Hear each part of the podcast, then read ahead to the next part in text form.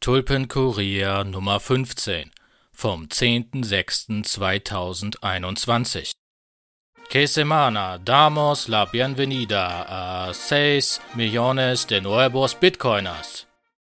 Themen der Woche. Square kündigt Hardware-Wallet an. El Salvador. MicroStrategy kauft Bitcoin. Bitfinex kauft Anteil an Hodl Hodl. Colonial Pipeline Hack. Ledger erhält 380 Millionen Dollar Investment. Foundation Devices erhält 2 Millionen Dollar Investment. BitMEX sponsort Bitcoin-Entwickler. BTC Pay Server erhält Sponsoring von PNXBet.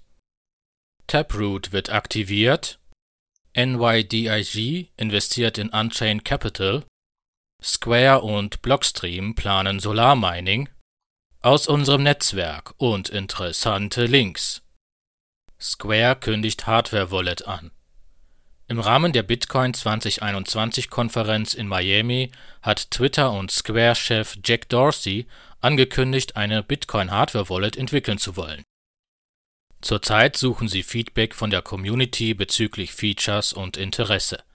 Als Zielgruppe sollen dabei Menschen aus Dritte Weltländern erreicht werden es solle auch für Leute mit weniger Geld möglich sein, ihre Bitcoins ohne einen Verwahrer zu halten. Interessant ist hierbei auch die Aussage von Dorsey, dass das Wallet Support für Layer-2-Netzwerke wie Lightning bieten sollte. Dies ist bisher noch keinem Hardware-Anbieter gelungen. Ein weiterer Fokus sollte mobile Anbindung sein, da Mobiltelefone deutlich verbreiteter seien als Computer. Konkrete Pläne zur Umsetzung gebe es jedoch noch nicht. El Salvador als Abschluss der Bitcoin 2021 Konferenz geht Strike-Gründer Jack Mallers auf die Bühne, um eine Ankündigung zu machen. Mit Tränen in den Augen verkündigt er nichts Geringeres, als dass El Salvador als erstes Land der Welt Bitcoin zur offiziellen Währung macht. Bitcoin und der US-Dollar sollen zukünftig gleichwertig behandelt werden die Motivation hinter dieser Einführung ist in erster Linie der Umstand, dass 70 Prozent aller Salvadorianer über kein Bankkonto verfügen. Zudem machen Auslandszahlungen rund 20 Prozent des Bruttoinlandsprodukts des Landes aus. Die Gebühren für Geldtransferservices wie Western Union oder TransferWise können bis zu 40 Prozent des zu zahlenden Betrags erreichen mit Einführung des Bitcoins als offizielle Währung wird es für Privatleute und Händler zur Pflicht, Bitcoin als Zahlungsmittel zu akzeptieren. Durch die Zusammenarbeit mit dem Zahlungsdienstleister Strike wird jedoch niemand dazu gezwungen, Bitcoin zu halten. Wer lieber Dollar empfangen möchte, kann die erhaltenen Bitcoin automatisch über einen extra ins Leben gerufenen Staatsfonds in Dollar umtauschen Bereits ein paar Tage nach der Ankündigung wurde der Gesetzesentwurf mit einer überwältigenden Mehrheit vom Parlament bewilligt. Präsident Bukele verkündigte außerdem, dass El Salvador zum Anlaufpunkt für Leute und Firmen im Bitcoin-Space werden möchte. Des Weiteren kündigte der Präsident an, künftig die geothermale Energie des Landes, welche durch eine große Zahl an Vulkanen entsteht, durch Bitcoin-Mining zu nutzen da Vulkane eher in unzugänglichen Gebieten stehen, sei es schwer, diese Energie in Ballungszentren zu transportieren. Hier bietet Bitcoin eine emissionsfreie Möglichkeit, überschüssige Energie in Geld umzuwandeln. Bis zu 100 Megawatt an überschüssiger Energie stünden bereits zur Verfügung. MicroStrategy kauft Bitcoin. Wie in fast jeder guten Ausgabe des Tulpenkuriers darf MicroStrategy auch diesmal nicht fehlen. Die Firma hinter Michael Saylor lieh sich diese Woche rund 500 Millionen Dollar von Investoren, um Bitcoin zu kaufen. Investoren erhalten im Gegenzug 6% Zinsen pro Jahr.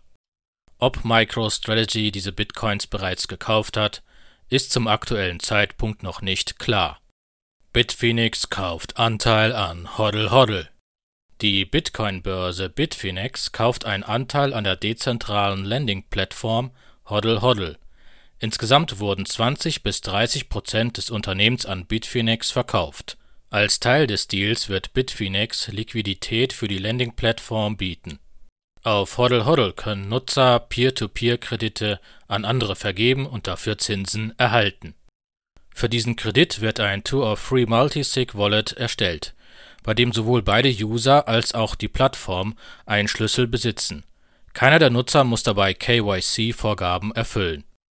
Colonial Pipeline Hack In den US-amerikanischen Medien war diese Woche wieder einmal viel von Bitcoin zu lesen. Bei einem Ransomware-Angriff auf das amerikanische Unternehmen Colonial Pipeline wurden rund 65 Bitcoin erpresst, die das Unternehmen auch zahlte diese Woche kündigte das FBI an, dass sie einen Teil der Summe wieder in ihren Besitz bringen konnten.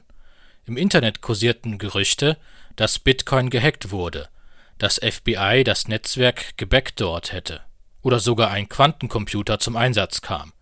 Tatsächlich sieht es wohl so aus, dass der Server, auf dem sich das Wallet des Hackers befand, gefunden und konfisziert wurde eine interessante Erklärung dafür, wie das FBI diesen Server gefunden hatte, bietet User ErgoBTC auf Twitter. Höchstwahrscheinlich handelt es sich um einen Electrum Sybil Attack, bei dem das FBI das Netzwerk mit eigenen Electrum Servern flutet und hofft, dass der Angreifer sich mit einem Electrum Light Client bei einem dieser Server anmeldet und seine Adresse scannt Leider geben die Gerichtsunterlagen keinen genauen Einblick, weswegen dies aktuell nur eine Vermutung ist. Ledger erhält 380 Millionen Dollar Investment. In einer Series C Investmentrunde nahm Ledger diese Woche 380 Millionen Dollar ein. Insgesamt liegt die Bewertung des Hardware-Wallet-Herstellers somit bei 1,5 Milliarden Dollar Ledger gab bekannt, dass sie bisher mehr als drei Millionen Hardware-Wallets in 190 Ländern verkauft haben, welche rund 15 Prozent aller Kryptoassets halten. Im letzten Jahr kam es bei Ledger zu mehreren Hacks, bei welchen sensitive Kundendaten wie Namen, Adressen und Telefonnummern von Hunderttausenden Kunden geleakt worden sind. Foundation Devices erhält 2 Millionen Dollar Investment die neue Hardware-Wallet-Firma Foundation Devices erhält in einer ersten Investmentrunde zwei Millionen Dollar. Foundation beschränkt sich zurzeit auf ihre Bitcoin-Hardware-Wallet Passport, welche die Firmware der Cold Card und einen Formfaktor ähnlich eines alten Nokia-Handys verwendet. Mit Hilfe des Investments plant das Foundation-Team eine Vergrößerung des Teams. Es ist nicht bekannt, wie viele Anteile der Firma verkauft wurden BitMEX sponsert Bitcoin-Entwickler. Die Bitcoin-Derivatbörse BitMEX gibt diese Woche bekannt, den Bitcoin-Entwickler Gleb Nomenko weiterhin zu sponsern. Insgesamt erhält der Entwickler von BitMEX 100.000 Dollar für das nächste Jahr.